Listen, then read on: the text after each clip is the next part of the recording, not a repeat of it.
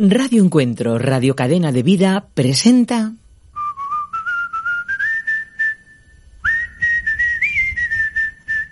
El caleidoscopio de la vida. Porque la vida está llena de colores y matices.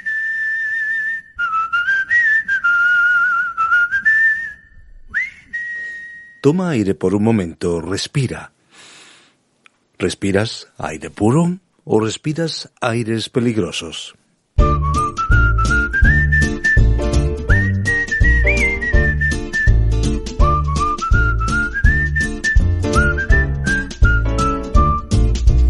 ¿Qué tal amigos? Eh, te saluda Fernando Díaz Sarmiento. Aquí estamos en el calidoscopio de la vida. No, no soy tu médico de cabecera ni mucho menos, pero te animo a respirar para de alguna manera evaluar qué tipo de aire respiramos. Y es que hoy hablaremos en nuestros diálogos de actualidad de aires peligrosos, aires peligrosos, hablamos de contaminación, pero también nos trasladamos al terreno de lo social y de la vida misma para hablar de otros aires peligrosos, como pueden ser la envidia, la calumnia, la murmuración, la irritabilidad y tantos otros, también a nivel emocional y por supuesto a nivel espiritual. No se pierdan ese tiempo final donde hablamos de aires peligrosos con la mirada característica a lo trascendente. Estarán con nosotros Leandro Roldán y por supuesto Jorge Fernández. Pero antes, en unos instantes, ya estaremos en el territorio de los más buscados con Mateos Rodríguez, eh, hablando de competiciones curiosas, algunas que ustedes no se lo van a creer. Y en nuestros unidos, para el recuerdo, hemos viajado hasta México, hasta la historia de la radiodifusión en México, para recuperar una de sus voces más célebres. Hablamos de César Alejandre. En Increíble pero cierto nos acompañará nuestro compañero Enrique Angurel hablando de rodajes extremos, uno particular de Charlize Theron, pero otros que pasaron factura a los actores y actrices que participaron. Todo eso nuestro calidoscopio de la vida. Búsquenos en www.elcalidoscopiodelavida.com. Todas nuestras secciones y nuestros programas completos podrán escucharlos y descargarlos allí. También desde la plataforma iBox y iTunes. Y por supuesto pueden comunicarse con nosotros al 601-203-265. 601-203-265 con el prefijo más 34 desde fuera de España. También pueden escribirnos a opinión arroba radioencuentro.net. Es momento de girar nuestro particular caleidoscopio. Lo hacemos ya mismo.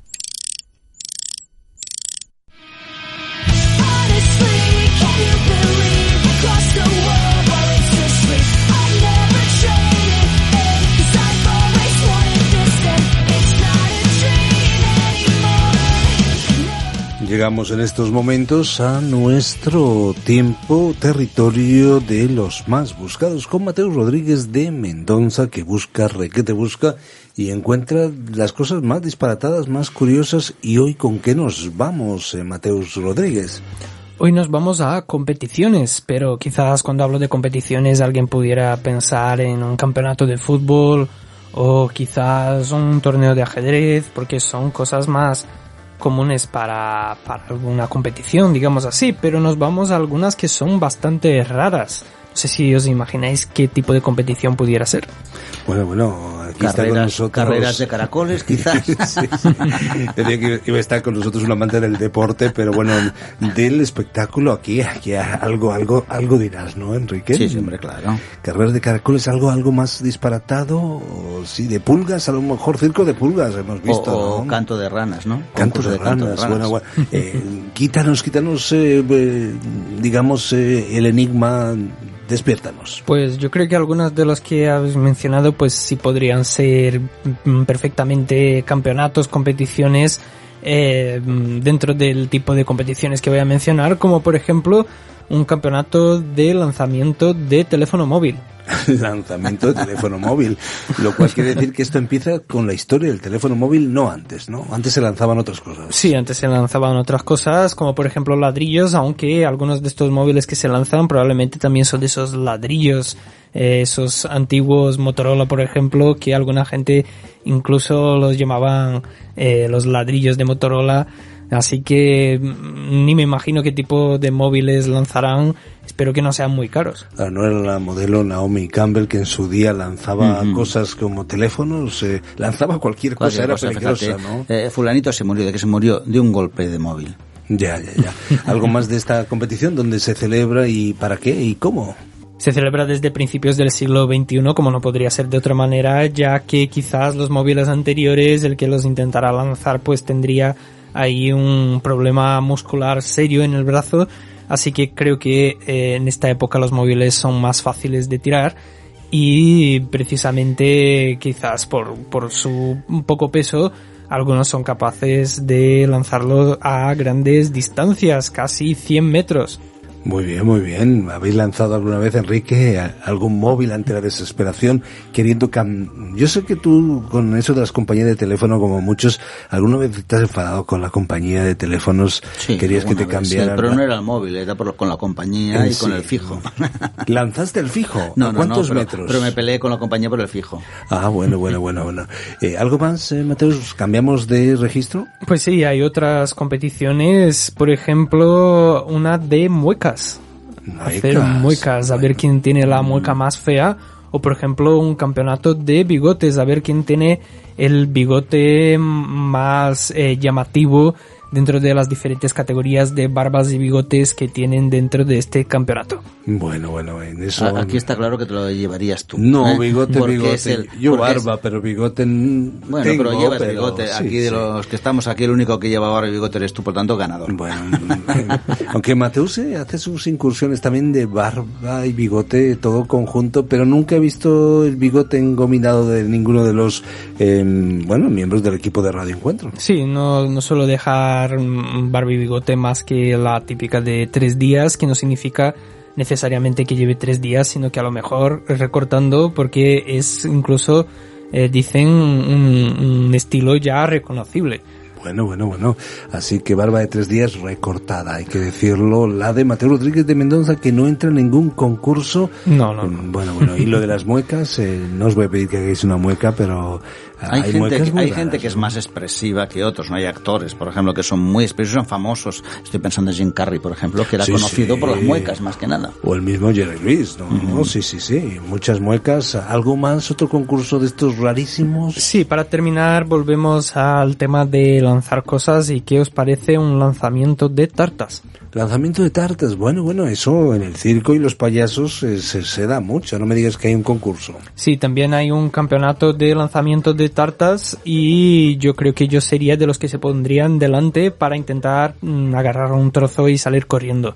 Bueno, bueno, lo que sí sé, y no sé si lo habéis notado, en algunos países hay una costumbre que tiene que ver eh, con eh, la tradición de nada más y nada menos que eh, soplar las velas, pero también morder la tarta. No sé si Sí, lo habéis visto en algunas culturas. Sí, sobre todo en la cultura sudamericana, además de cumpleaños, dicen que la muerda, que la muerda, ¿no? Y tienes que, sin las manos, solo con la boca, morder la tarta es típico de todos los países latinos. Sí, sí, y después eh, Te aprietan y, claro, te te toda la la cara. cara. No sé si en Brasil también se lleva. No, en Brasil no se suele hacer eso, pero sí que es muy gracioso, aunque allí eh, es muy típico, por ejemplo, en las gincanas o en los concursos de televisión, eh, una prueba en la que se hace preguntas y respuestas y el que no sabe contestar, su contrincante le puede eh, estampar una tarta en la cara. Lanzamientos de tartas y de móviles, eh, diferentes eh, concursos, muecas y mucho más. Hoy en nuestro tiempo del territorio de los más buscados con Mateus Rodríguez de Mendoza. Volveremos y volverá nuestro incansable Mateus con otros diferentes concursos y curiosidades.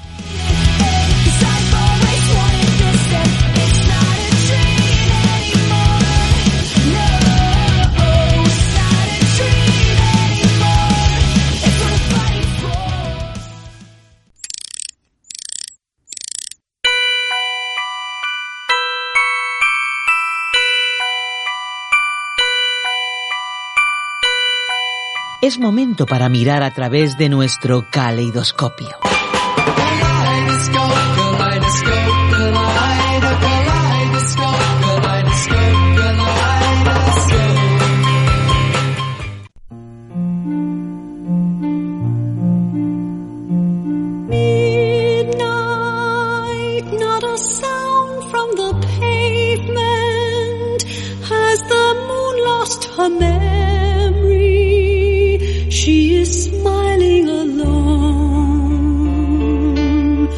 In the lamplight, the withered leaves collect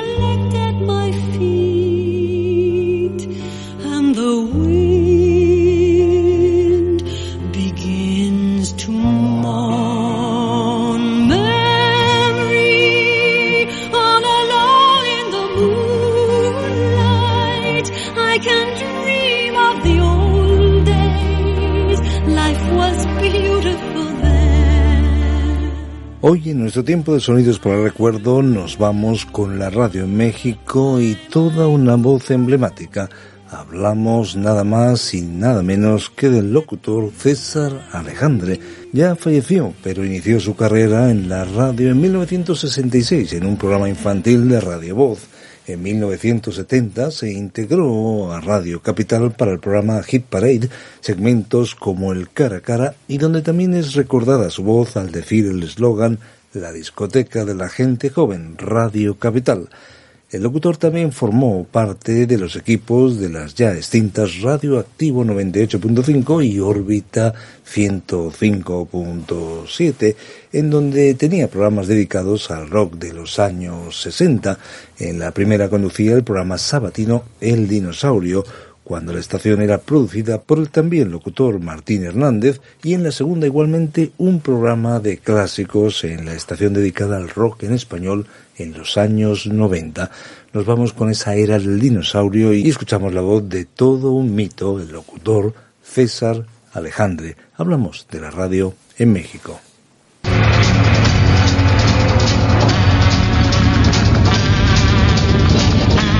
Hola, hola, ¿qué tal mis dinosaurios rock and rolleros?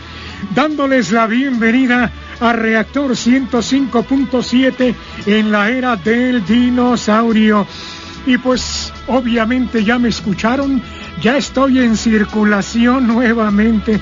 Solo, solo una semana anduve fuera. Eh, comentarles, comentarles que fue solamente un problemita de garganta, medio ronco, pero ya más o menos, repito, y estoy agradeciéndoles infinitamente sus llamadas telefónicas, los twitters, los correos electrónicos que preguntaban que qué me pasaba. No, nada, ahora sí que no fue nada grave, nada más el problemita de garganta, una ronquera sensacional la que me cargaba, pero yo estoy listo para el arrastre, ya aquí te, pues, bla, bla, bla, bla, ya aquí me tienen de nueva cuenta. Y agradeciéndole a David Prado, mi productor, que se aventó el palomazo aquí en el micrófono. Eh, Gracias David, te lo agradezco infinitamente. Bueno, dicho lo cual, ¿qué tal el inicio? Así se escuchaba en una de esas eh, etapas ya más eh, tardías del locutor, un locutor que nos dejaría. Y bueno, hablamos de la radio en México, depende de nuestros amigos oyentes desde donde nos escuchan, estarán familiarizados con esta voz que podríamos identificarla con otros registros en España más en la línea de los locutores que acompañaban la música rock, que no siempre eran locutores conocidos por su voz aterciopelada, pero sí por su conocimiento musical. Sí, es que la música es un mundo en sí mismo, ¿no? Y la radio, lo importante que es que ha dejado personajes para la historia. Yo, evidentemente, no estoy muy al día de la radio en México, no conocía a este locutor, pero sí que cada país tiene esas personas que son emblemas del medio, en este caso el medio radiofónico.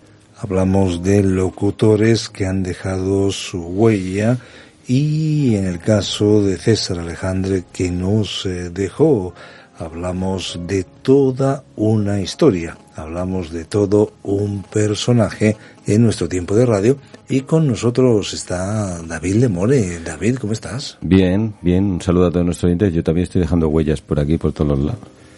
Bueno, dejaste huellas como César Alejandre, que estuvo en Radio Capital y también fue creador de aquel sí por cual votas. Y es que eh, había el tiempo en que la radio pues eh, eh, también incorporó el concurso y había que votar entre dos o tres canciones para que el público eligiera eh, a quién, bueno, iba a escuchar, qué canción iba a sonar. ¿Recordáis eh, ese tipo de formatos en, en nuestra radio donde eh, uno elegía la siguiente canción que iba a sonar a favor o Sí. en contra? Sí, sí, eran muy populares en los años 70, 80, incluso los 90. Yo me acuerdo de, está mal hacer publicidad, pero Cadena de Ondas Populares, que había un programa muy bueno de un locutor se llamaba Vicente Cajiao, al cual conocí y, y es eso, que entraba una canción y otra, sobre todo eran temas, a lo mejor, o asuntos temáticos y después de una larga perorata con una voz así muy potente, muy grave, pues entraba el tema, generalmente era música norteamericana, folk, rock, um, pop, y un buen comentario y la verdad es que sí, esa, esa radio fórmula era popular en los años 80. Hay que decir que César Alejandre siempre estuvo ligado al rock y permaneció hasta casi prácticamente el final de su vida en reactor en el programa La Era del Dinosaurio poniendo clásicos de rock los domingos al mediodía junto a David Prado, ambos unas auténticas enciclopedias vivientes del rock clásico.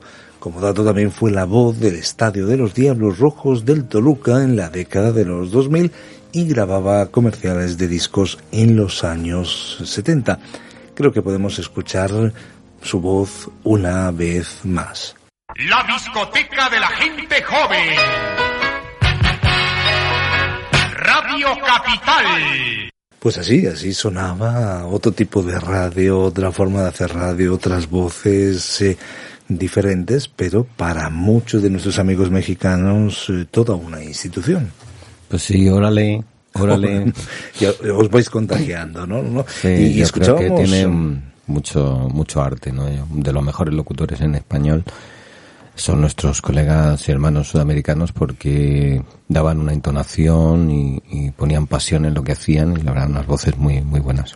Decía que escuchábamos algo más, eh, cómo presentaba algunas eh, músicas de los 60, 70 y 80 y vamos a escuchar eh, cómo lo hacía.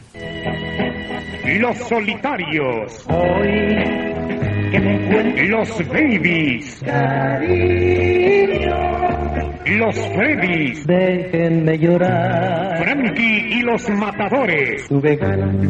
Los mejores grupos reunidos en un solo disco LP para ti.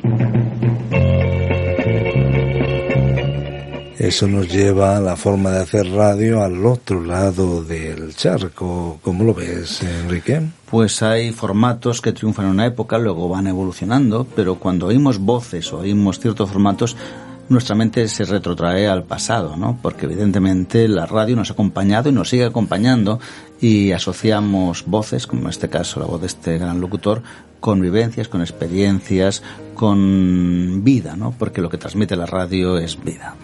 Con eso nos quedamos en nuestros sonidos para el recuerdo, hoy con la voz del locutor mexicano César Alejandre.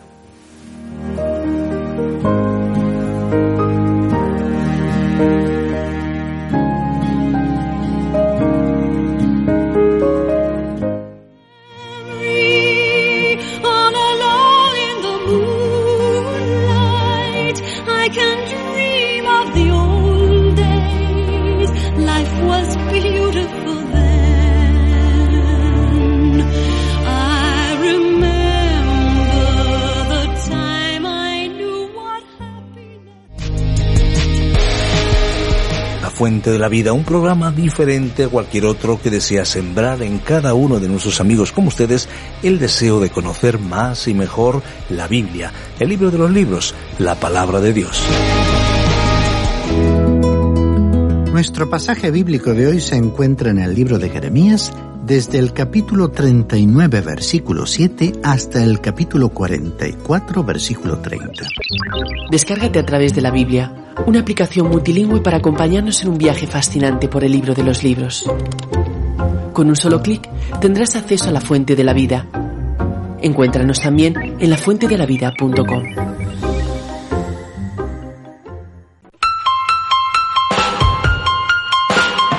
El caleidoscopio de la vida. Un estallido de sonido y color. Una forma diferente de ver la vida.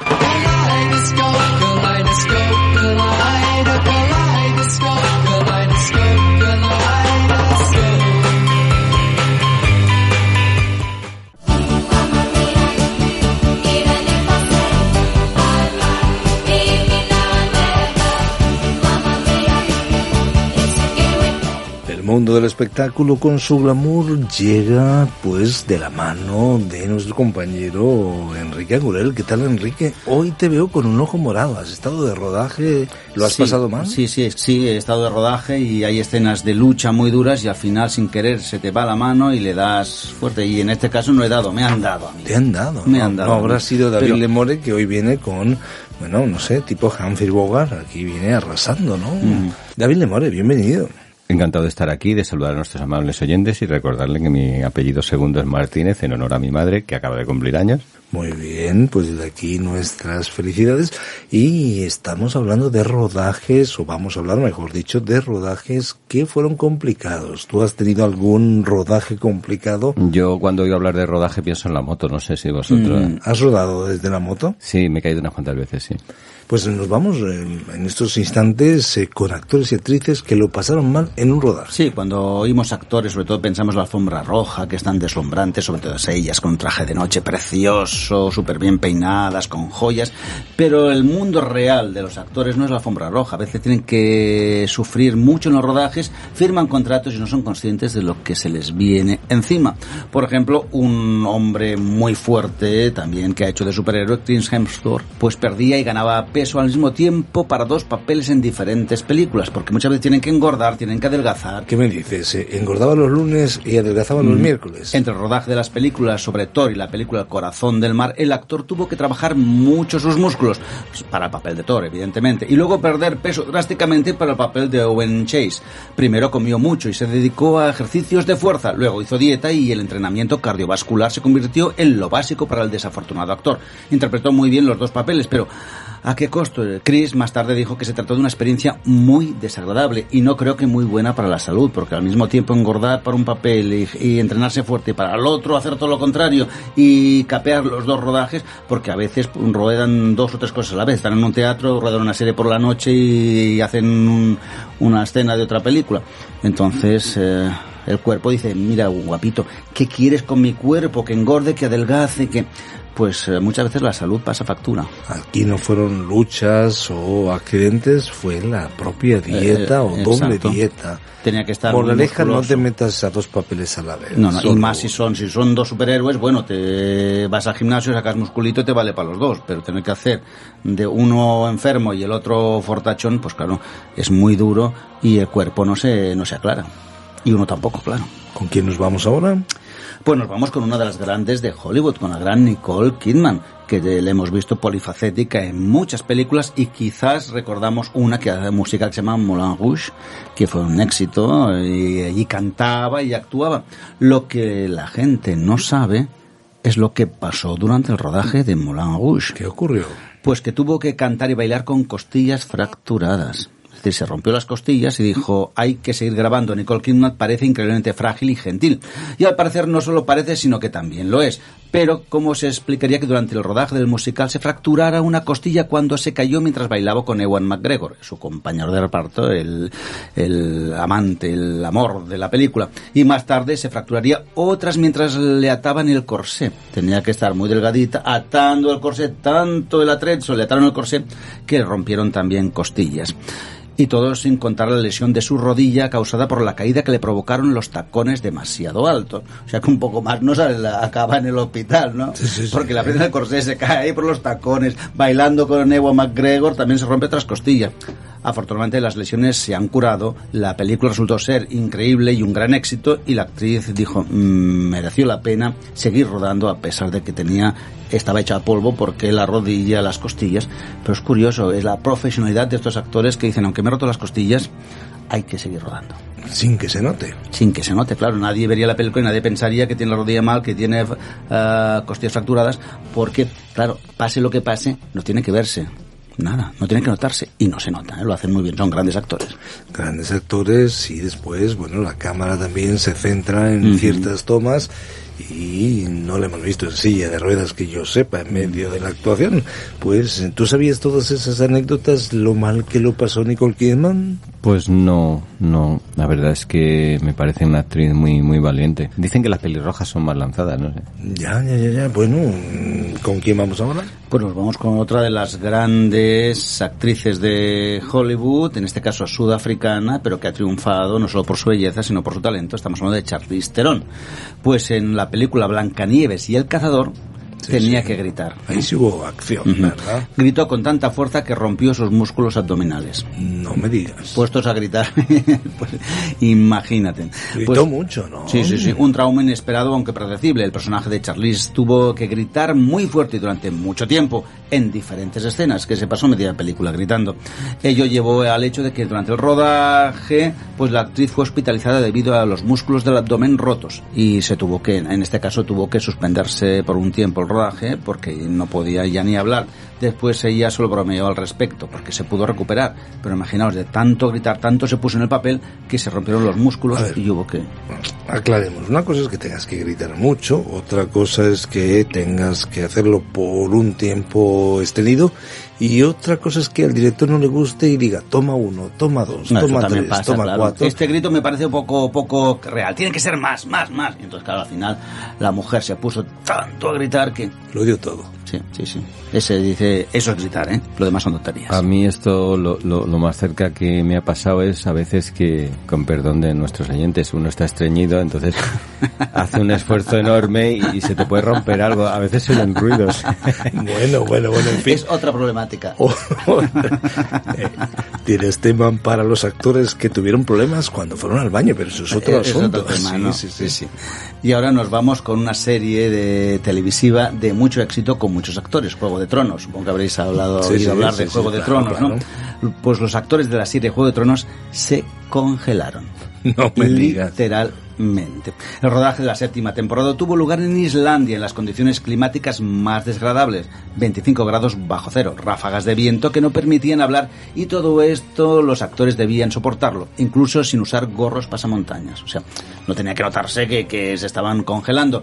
También tuvieron que depender de la luz natural que duraba solo 5 o 6 horas. Durante este tiempo era necesario grabar tantas escenas como fuera posible. Al final los actores demostraron que además de buenos artistas pudieron sobrevivir a las heladas. Pero imaginaos 25 bajo cero, vestidos con una faldita, con una coracita y tal, pues se congelaron. ¿No ¿no? tenían algo térmico que no se viera? No, no, no se podía. No se podía. Entonces, claro. La pues verdad lo es que los pasaron pasamontañas como que no van No, con, no, con pero el estilo, ¿no? lo pasaron fatal. Yo imagino que después de cada escena corriendo la estufita entrar en calor porque un poco más se quedan allí en Islandia. Porque en Islandia ya nos lo imaginamos el frío que puede hacer y todo exteriores. Entonces, claro, porque si es interiores se hacen un decorado, se ponen a un castillo, se pone calefacción, pero todo era exterior. Bueno, más que Juego de Tronos eh, sería Hielo de Tronos. Ujú. Sí, sí, quedaron congelados. Congeladitos, lo pasaron muy mal. Dijeron, a Islandia, por favor, no más. Pero las cuentas corrientes creo que no. Sí, sí, sí, es un éxito, por lo tanto, luego les compensó. Bueno, bueno, bueno, bueno.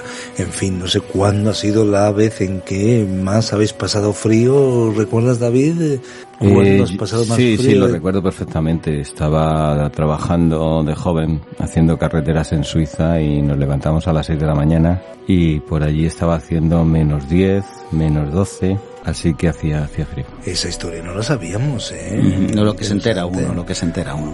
¿Cuándo has pasado más frío? Yo, eh, en Bolivia. En Bolivia. Me dio un ataque de hipotermia. sí. Te has Ah. tenido que ir a Bolivia para Sí, sí, experimentar 5.000 frío. metros de altura y 20 bajo cero. Bueno, bueno, pues eso es mucho, mucho. En fin, en fin, eh, hablamos de frío, hablamos de circunstancias atmosféricas y tremendas para un rodaje. ¿Algo más? Pues y ya un último caso, Anna Kendrick se emborrachó accidentalmente en la película Drinking Buddies, una película que habla de jóvenes que le dan demasiado al alcohol, ¿no? Pues un incidente gracioso ocurrió con esta actriz que en el set del rodaje de la, en una comedia romántica, al filmar una escena en la que los personajes principales bebían, alguien cometió un error y les sirvió, en vez de cerveza sin alcohol, que es lo que tenía que servirles, pues les sirvió una cerveza muy potente. La actriz se metió tanto en el papel que no se dio cuenta y empezó a beber, beber, pensando en su papel, que al final acabó borracha, de verdad. Y entonces ahora la gracia es ver qué escenas de la película está sobria y en cuáles está rodando un poquito bebida, pero no fue culpa suya, ella hace el papel, tenía que estar todo, bueno, alguien se equivocó y puso cerveza muy potente. Entonces, entre ese tía, aquellos que dicen, corten otra vez, pues bebiendo, bebiendo, acabó que ya actuaba muy alegre la chica. Muy bien, pues sobre eso nos voy a preguntar, pero aquí nos quedamos con escenas de rodajes un tanto peligrosas es el mundo del entretenimiento.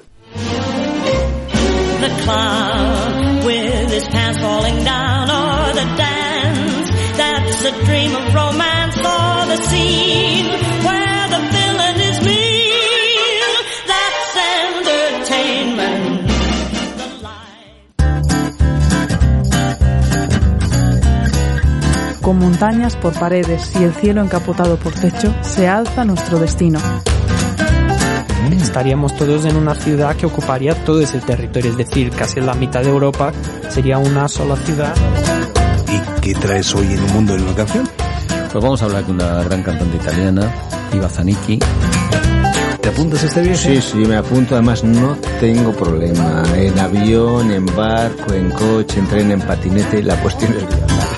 La vida tiene diferentes colores y matices. Descúbrelos en el caleidoscopio de la vida.com.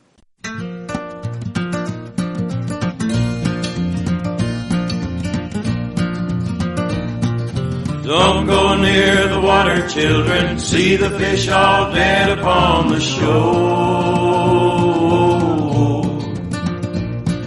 Don't go near the water, cause the water isn't water anymore. El 93% de la población española respira un aire que excede los límites considerados como peligrosos para la salud, según ha asegurado el vicepresidente de la Fundación Española del Corazón. Hablamos del aire, aunque Johnny Cash también nos advertía del agua.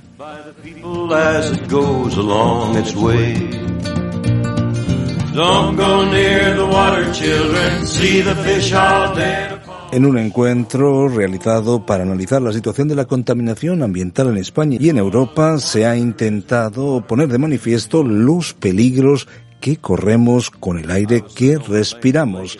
Han participado expertos en el área de enfermedades cardiovasculares y respiratorias, así como responsables en definir y aplicar políticas de salud y medioambientales. Según datos de la Organización Mundial de la Salud de la OMS, la contaminación del aire es responsable de alrededor de 7 millones de muertes al año en el mundo, de las que 2 millones y medio corresponden a enfermedades del corazón, estamos hablando de un 25%, y también un millón y medio a ictus, estamos hablando de un 24%.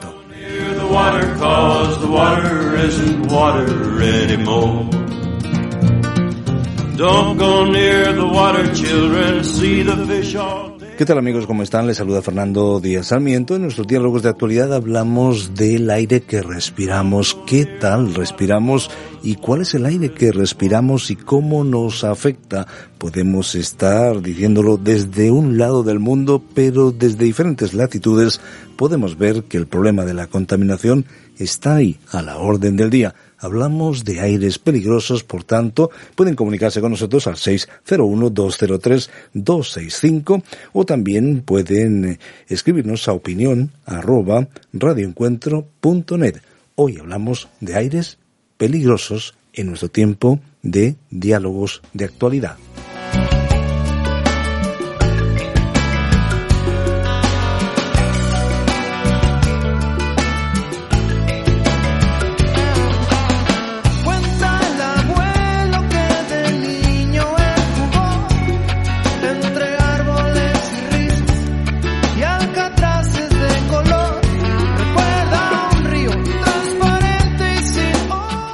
Ya los aires y las aguas no son como eran. Leandro Roldán, bienvenido. ¿Nostalgia del aire puro que respirábamos o no era tan puro tampoco? Un saludo también para nuestros oyentes, gracias por la recepción. Pues sí, echamos de menos entre muchas cosas que mirando para atrás, siglos incluso, pues es ese ambiente limpio, esas circunstancias de una naturaleza no contaminada por todo lo que el hombre ha ido, sobre todo después de la revolución industrial, generando como contaminantes. Y, y es así, o sea, hemos llegado a esta situación, pero lógicamente no por un catastrofismo o por un miedo que, que puede ser en boca de algunos eh, todavía muy exagerado. Yo creo que tenemos y algunas medidas ya se están poniendo en marcha y algunas comentaremos, me imagino, aquí. Pero yo creo que es necesario porque el incremento de, de la polución, la contaminación y, y las agresiones a nuestro planeta Tierra pues van en un progreso geométrico, o sea, vamos eh, generando mejor calidad de vida en muchísimos países, pero eso en muchos países se introducen en un nivel de contaminación pues a veces más alto que nuestros estándares europeos o de América, ¿no? Por lo tanto, la, el avance, la ciencia, los beneficios son buenos para la mayoría de las cosas, pero en el terreno de la contaminación hay muchísimo más, yo creo, negativo que positivo. Jorge Fernández, bienvenido. Cuando pensábamos que la victoria sobre el tabaco ya la teníamos controlada, llega lo que nos dice la OMS, eh, que se considera como nuevo tabaco y es esa contaminación del aire. Eh, que sin necesariamente fumar nos está exponiendo a productos contaminantes de mayor impacto medioambiental. Estamos hablando de partículas de la materia en suspensión, tanto sólidas como líquidas, y también las de mayor peligrosidad serían las que miden eh, 2,5 milimicras o menos, el ozono, el monóxido de carbono o el dióxido de nitrógeno, el dióxido de azufre y los compuestos orgánicos eh, volátiles. Así que el aire se nos complica. El aire se nos complica y la verdad es que son este tipo de situaciones que nos sitúan eh, ante amenazas sin, ánimo de ser alarmistas, pero que hay que tener en consideración, hay que tener en cuenta eh, y que solo podemos resolver de forma colectiva. Ahí eh, todo individualismo queda eh, digamos, vulnerable ante situaciones que no podemos controlar porque podemos corregir lo que comemos hasta cierto punto. Podemos cuidarnos del tabaquismo hasta cierto punto, porque ya eh, hemos aprendido también que los fumadores pasivos, que nos creíamos mm. bastante libres, eh, libres de, de, enfermedades eh, producidas como consecuencia del consumo de tabaco, bueno, el tabaquismo nos afectaba tanto o más que a los fumadores, ¿no? Mm. Eh, así que, bueno, pero hasta ahí más o menos se han conseguido avances importantes con la prohibición de fumar en lugares públicos, etcétera. Eh, yo de, desde luego lo celebro y me alegro muchísimo por eso porque nunca he sido fumador y, y, he sido muy consciente de los peligros del tabaco, ¿no? Pero era fumador pasivo a veces. Y, y sin embargo, el, ya hay un área en la que no podemos controlarla, ¿no? Porque ya no es que nos cuidemos nosotros o que haya alguna ley puntual concreta que regule en qué sitios se puede respirar y en cuáles no. Nosotros tenemos que respirar necesariamente, ¿no? Y si uh -huh. vivimos en, en las ciudades como la mayoría de la población mundial, eh, pues estamos um, expuestos a, a, las consecuencias de la contaminación. Eh, me parece muy importante que se tome conciencia eh, y espero que no tengamos que convivir mucho tiempo más con estas situaciones que realmente se tomen medidas concretas porque si no estamos abocados a, a, a, un futuro donde abunden los transeúntes y los viandantes con mascarilla, todos tendremos que ponernos mascarilla, uh -huh. hemos visto algunas personas que sí. ya lo hacen uh -huh. cada vez más, eh, y si no, eh, terminaremos en un futuro con escafandras como los astronautas, ¿no? Yendo por, por la ciudad con escafandras. Vamos a añadir algunos datos y no queremos eh, ser localistas, por tanto, eh, ponemos sobre la mesa algunos datos eh, de acuerdo a la Organización Mundial de la Salud, que ha establecido ciertas directrices en cuanto a la calidad del aire para um, tener una evaluación correcta a nivel sanitario de lo que es en sí contaminación y cuál es el efecto perjudicial de la misma. Ahora, lo preocupante es que el 91% de la población vive en lugares donde no se respetan las directrices de la OMS. Entonces estamos trabajando por esas directrices, pero el 91% de la población vive en unos lugares donde la calidad del aire no existe como tal. Y por otro lado, según ciertas estimaciones recientes, la contaminación atmosférica en las ciudades y zonas rurales de todo el mundo provoca cada año cuatro millones, más de cuatro millones, eh, casi cuatro millones y medio de defunciones prematuras, Un 91% de esas defunciones prematuras se producen en países de bajos y medianos ingresos y las mayores tasas eh, de morbilidad eh, se registran en las regiones de Asia Sudoriental y el Pacífico Occidental, eh, según dice la OMS. Eh, ¿Cómo lo veis? Esto nos ayuda a tener un mapa un poco más global. Después hablamos de las consecuencias económicas mm, que nos pasa factura la contaminación en Europa, pero mm, alguna reflexión a nivel global.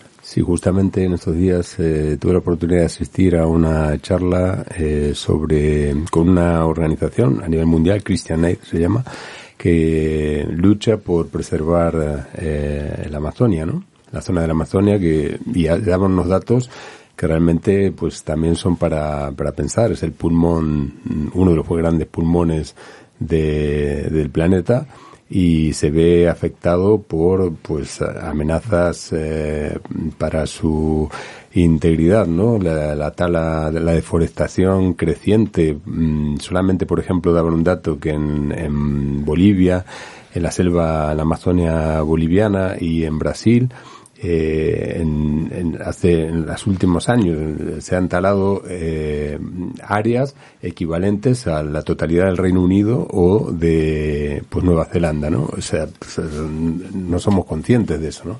Entonces hay eh, organizaciones no gubernamentales, también algunos gobiernos, pero muy débiles a veces para controlar esa situación frente a las grandes presiones de la industria eh, para mm, evitar, ¿no? O para proteger, mejor dicho, la Amazonia con todo lo que tiene de reserva eh, para el oxígeno eh, en cuanto a selva, pero también la fauna y el sistema ecológico en general, ¿no? Yo creo que esto es muy importante, la toma de conciencia que lo que hacemos en una punta del planeta nos afecta a todos. Eh, no es solamente esa boina que vemos los que venimos del extrarradio cuando entramos a las grandes ciudades como Madrid, que la vemos nítidamente, ¿no? Esa boina de contaminación que decimos, jolly, me voy a meter ahí y lo que voy a respirar, ¿no? Pero eso es eh, apenas la, eh, la punta del iceberg de lo que supone la contaminación a nivel global y, y los recursos que tenemos para proteger, que, tener- que debemos proteger, ¿no? Ujú. Sí, también hay que resaltar quizás que eh, los países comentabas que no están protegidos, diríamos, mm, en muchas ocasiones ya no es solamente por motivos económicos, sino porque a veces los políticos tienen una mirada muy cortoplacista y les preocupan a veces las siguientes elecciones y están manteniendo, por ejemplo, pues minas de carbón y producción mm, que hace pues 100 años podía ser muy útil y eran las principales fuentes de energía, pero que hoy sabemos que son fuentes de contaminación tremendas, ¿no? Entonces, protocolos como las reuniones que se han hecho en el siglo XX, el protocolo de Kioto, de Río de Janeiro, el último de París, pues hay gobiernos que se saltan olímpicamente ese tipo de decisiones pues porque pueden pensar que van a perder votos, ¿no? Es una mirada que no está pensando en nuestros eh, nietos o hijos incluso y por lo tanto pues tienen que tomarse medidas de una manera muy muy radical que no tienen por qué ser para ahora mismo, ¿no? Hace poco aquí en Madrid los que vivimos y en otros países también de Europa escuchábamos que en el año eh, 40 quieren que todos los coches, todos absolutamente sean eléctricos, ¿no? Entonces, bueno, puede ser una medida que a determinadas personas nos genere un montón de dudas, ¿no? Pero es algo que hay que empezar ya ¿no? y que puede ser un poco eh, frustrante para algunas personas o para algunas empresas o para algunas áreas políticas y económicas, pero hay que trabajar ahí, ¿no? Y Eso- luego todo el tema del cambio climático, que no nos va a dar tiempo quizá a comentar, ya no es solo el aire, ¿no? Sino Sí, otra serie ha- de fenómenos. Habrá que ver si se concretan esa- esos plazos, ¿no? Pero al ser plazos tan cortos, demuestran que la cosa es seria, ¿no? Sí, Yo creo sí, sí. que, por lo menos la primera conclusión que saco es eso, están hablando de 20, 30 años, eh, son cambios drásticos en la industria, eh, pero que responden a esa inquietud que los científicos están eh, reclamando, ¿no? De todas formas, ya que estamos viendo a varias latitudes eh, al mismo tiempo, eh, podemos preguntarnos eh, si esta solución eh, está pensada más para los países del primer mundo o del tercer mundo, ya que hay muchos elementos que juegan un papel importante como la industria la utilización de tecnologías limpias que reduzcan las emisiones, estamos hablando de chimeneas industriales, de la gestión mejorada de desechos urbanos y agrícolas, eh, también la recuperación del gas metano de los vertederos, también como una alternativa a la incineración en diferentes eh, aspectos. eh, también ahí está la utilización del biogás, eh, eh, por otro lado el componente energético, el transporte, la planificación urbana, la generación de electricidad, la gestión de desechos municipales y agrícolas. Eh, todos son muchos elementos, el tema es complejo y si a eso añadimos eh, el componente económico, mm, por un lado tenemos que pues sentarnos y reflexionar, recapacitar porque hasta 940 mil millones de euros al año podemos estar viviendo de impacto en la salud. Analizamos juntos algunos eh, impactos. La enfermedad coronaria y el ictus representan el 80% de todas las muertes debidas a la contaminación ambiental. La salud cardiovascular y respiratoria de la población será mejor cuantos más bajos sean los niveles de contaminación del aire, es lo que nos dicen los expertos.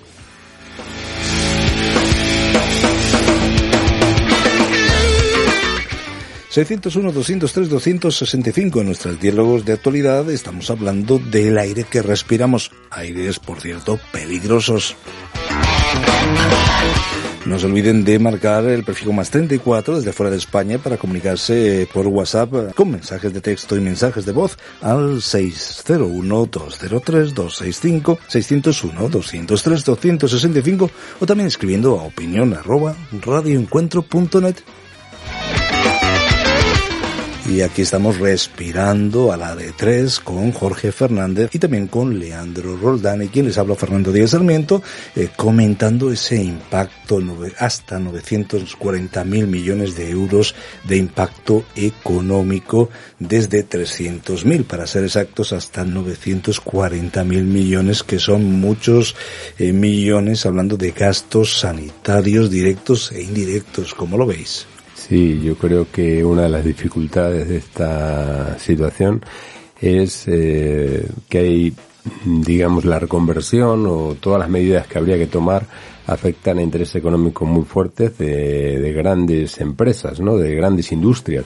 Eh, no solo de estados, porque los estados pueden firmar co- convenios y, y- y, bueno, pues eh, con la vocación de, mm, en respuesta a las demandas sociales y de la, de la sociedad civil y de las ONG, pero luego pues eh, tienen que lidiar y negociar con las grandes multinacionales o estados eh, que ahora son determinantes, ¿no? Como eh, China, eh, que en sí misma es una gran multinacional porque eh, actúa como tal, ¿no? Es un, sistema, un régimen, una economía dirigida, eh, colectiva, totalitaria que puede, pues a nivel de una decisión gubernamental funcionar como una- un directorio de una empresa, ¿no? Y, y mueven miles y millones, condiciona la economía mundial y de hecho está interviniendo en la economía mundial de forma muy decidida y bueno, pues no es precisamente un actor en la economía mundial que se maneje mucho por criterios ecológicos. Entonces, eh, y si a eso mm, como contraparte, pues tenemos empresas multinacionales europeas y americanas que también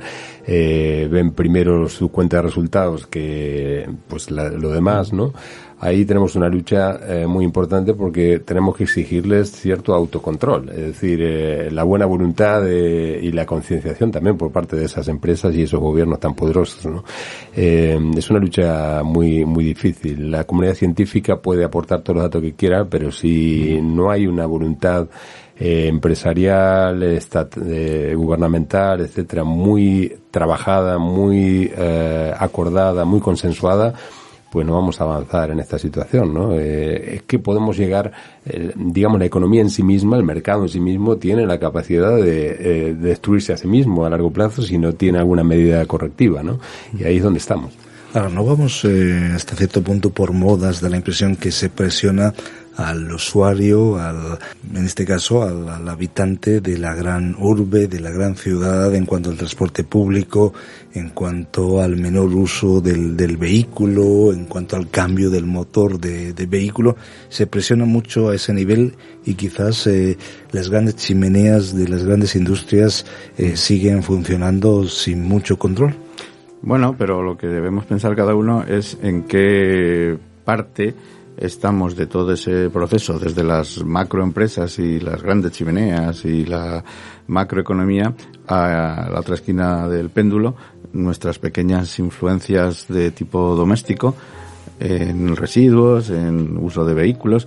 Y yo lo que añadiría es que muchas veces nos molesta que desde el gobierno de turno nos vayan presionando para tomar determinado tipo de conductas porque en muchas ocasiones es perder mm, cierta comodidad el tener el coche en la puerta, el bajar, el sentar y el no ir ahí a la parada del autobús que hace frío o meternos en el metro que muchas veces pues vas como sardinas en lata, todo eso pues es algo que tenemos que ir dejando poco a poco y eso también es un cambio de mentalidad, o sea, no es pensar en mí mismo egoístamente, sino pensar en el resto de la población que me rodea y pensar en los hijos dentro de 20 años que como decía Jorge está ahí al lado, en los nietos o en los bisnietos, ¿no?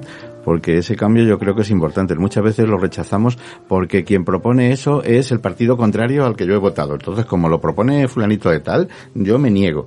Mm, Pero esas son decisiones que hay que trasladarlas a dentro de unos años, no decisiones que lo ha dicho el partido tal, sino si nos permiten eh, acercarnos a la ciudad hasta una línea y no podemos entrar al centro, pues eso habrá que valorar si es lógico o si es un capricho del mm, alcalde o del gobernante de turno, ¿no? Y todo eso es algo que supone un cambio de actitud a nivel individual y eso es algo que creo que es más importante el trabajo en cada una de nuestras cabezas más importante que, que lo que desde arriba nos, nos comenten si no lo introducimos en nuestras vidas. Sí, yo creo que, como bien apuntabas, eh, hay- esto requiere, urge, eh, clama a políticas de Estado, ¿no? no Mm, de mm. gobiernos. De partido, eh, claro. de turno. Por tanto, todos tenemos que, eh, de alguna manera, poner nuestro granito de arena a todos los niveles. El tema es más complejo. También nos debemos preguntar si hay ciertos intereses escondidos que no conocemos hacia ciertos eh, tipos eh, eh, de, de energía. Pero, por otro lado, tenemos que preguntarnos eh, los aires que respiramos a otros niveles y aquí hacemos un, giro, eh, espero que no muy eh, exagerado para nuestros oyentes, nos preguntamos qué otros aires respiramos, porque hablamos mucho de esa contaminación ambiental, pero mm, no sé si viendo las noticias la contaminación que no es ambiental, que no llega a los pulmones, pero sí al corazón, al alma, al espíritu del ser humano, son aires todavía más, más nocivos. ¿Cómo lo veis? Sí, eh, podemos hablar de contaminación espiritual, que es la más eh, profunda, ¿no? Que se puede experimentar y tiene unas consecuencias eternas, ¿no? Eh, de hecho, en el libro de los libros se nos habla de espíritu, que literalmente viene de la palabra neuma, que quiere decir viento, ¿no? O aire, que es lo que respiramos espiritualmente también, ¿no? Y es muy importante esa salud eh, espiritual eh, y, y que respiremos un espíritu eh, agradable, ¿no? En la Biblia, eh, o sano, en la Biblia habla del Espíritu Santo, que es el espíritu eh, que nos beneficia, ¿no? Eh, yo tengo una anécdota que mm, viene a cuento, me parece, y que ilustra esta situación eh, de alguna manera gráfica. Recuerdo la historia de una misionera médico que en un país, no sé si era en África, eh, quería enseñarle a, a- a los mm, al personal de la organización eh, algunos temas eh, sanitarios de profilaxis y tal y, y entonces había agua contaminada que, que, que bebían habitualmente y les producía enfermedades. Ella quería convencerles de que esa agua estaba contaminada y no sabía cómo hacerlo porque decían, miraban el vaso de agua y decían, si esto está limpio, doctora, está bien.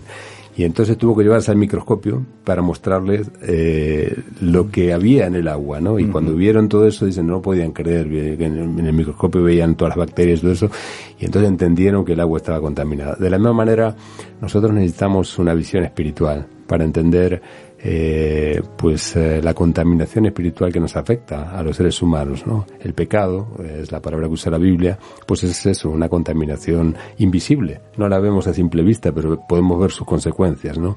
Y hay un remedio para eso, hay una forma de eh, purificar eh, esa, esas aguas turbias de nuestra alma, nuestro corazón, y es- de eso habla el plan de la salvación, ¿no? El Evangelio. Quizás sobre estos otros tipos de contaminación del aire tendríamos que hacer, y posiblemente podemos hacer un programa aparte, Leandro, eh, pero ya iba directamente al, plano espiritual eh, nuestro compañero Jorge Fernández, pero en ese ambiente que no se ve, pues hay, muchos aspectos eh, emocionales. Vivimos, lo hemos comentado en otras tertulias, una sociedad erotizada, una sociedad también con demasiada amargura, demasiado estrés. hay elementos contaminantes desde el libro de los libros, desde la Biblia. ¿Cómo se cura todo esto? Sí, yo estaba pensando, igual que hay ambientes tóxicos, porque pueden tener determinado tipo de, de gas por encima de lo que es saludable, pues yo creo que también en nuestro día a día hay también ambientes tóxicos en los que podemos eh, participar, ambientes en los que, como comentábamos, la influencia del pecado, aunque no se utilice esa palabra, pues está ahí. ¿Cómo utilizamos nuestro tiempo libre? ¿Qué tipo de programas de televisión, por ejemplo? cómo utilizamos nuestras conversaciones con amigos, qué temas son los que nos preocupan. Todo eso refleja una realidad interior que puede ser tóxica, que nos esté perjudicando sin darnos cuenta y ahí pues enlazamos con lo que es la influencia del pecado, ¿no? Hay un versículo que dice eh, examinando todo, retener lo bueno, es un poco lo que hacen ahora las estaciones de, de análisis del de, del ambiente en nuestras Que- que no miden el aire Es de los algo- WhatsApps, por claro, ejemplo, claro, es de las algo- redes sociales. Es algo que deberíamos hacer cada uno de nosotros, ¿no? Tener un poco ese tipo de control, de, de examinar nuestro nivel de contaminación, en qué ambientes nos estamos eh, moviendo, creciendo, eh, alimentando. Todo eso tiene que ver con una necesidad espiritual que en muchas ocasiones ni reconocemos, ni le damos importancia, ni somos conscientes de su ausencia, el mal que nos está produciendo. Ahora, la Biblia advierte del problema mm, de contaminación externa, pero se nos dice, el diagnóstico es que la contaminación empieza dentro, que el problema eh, viene desde dentro hacia afuera y que el cambio hay que hacerlo dentro. ¿Qué cambio ofrece Jesucristo? Jesucristo ofrece pues eh, cambiar nuestro corazón. Solamente Él puede hacerlo por medio de su Espíritu eh, que eh, nos trae los beneficios de la obra de Cristo en la cruz, su muerte, su resurrección, eh, por medio de la fe, pues el Espíritu de Dios aplica a nuestra vida, a nuestra alma, a nuestra salud espiritual, los beneficios de esa obra redentora que tienen que ver con el perdón, que tienen que ver con la sanidad, que tienen que ver con la liberación de ataduras espirituales, tienen que ver con mu- muchos bienes espirituales que hay para nosotros en esa obra redentora de Jesús, ¿no? Y nos, la Biblia nos revela eso, que es un misterio, pero mm, aunque no podamos entenderlo como esa, esas, esas personas que no podían eh, ver la suciedad en el agua y, y distinguir un agua limpia de un agua pura a simple vista, eh, pues con los ojos de la fe sí podemos ver eh, la necesidad que tenemos en nuestro corazón y también podemos apreciar el beneficio del perdón de nuestros pecados, eh, cómo se purifica eh, nuestro espíritu, nuestra alma, nuestras emociones cuando vamos a Jesús eh, pidiéndole que nos ayude. El carácter de Jesús, en definitiva, que es ese amor, ese gozo, esa paz, esa paciencia, son aires más limpios que al final tiene que ser de dentro hacia afuera y es Dios el que promete y se implica cuando nacemos de nuevo. Si tienes preguntas y comentarios, hoy hemos hablado de aires peligrosos, pero también aires de esperanza. 601-203-265, opinión arroba radioencuentro.net. Hasta aquí nuestros diálogos de actualidad, siempre con una mirada hacia lo trascendente.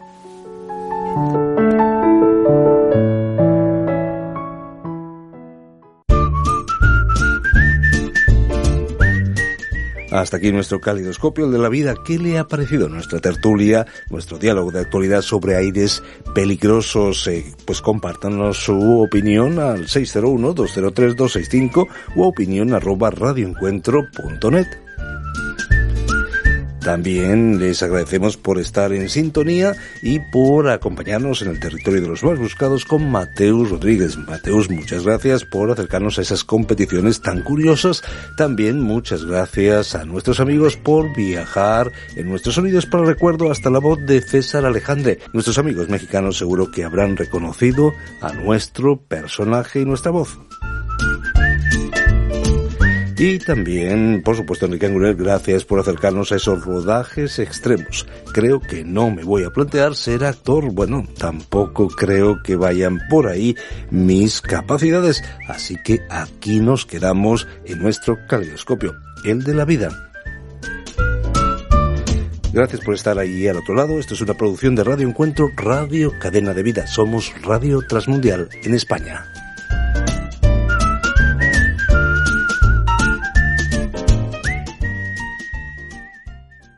El programa que acabas de escuchar ha sido producido por Radio Encuentro para esta emisora. Envía tus opiniones y sugerencias a opinión arroba radioencuentro.net.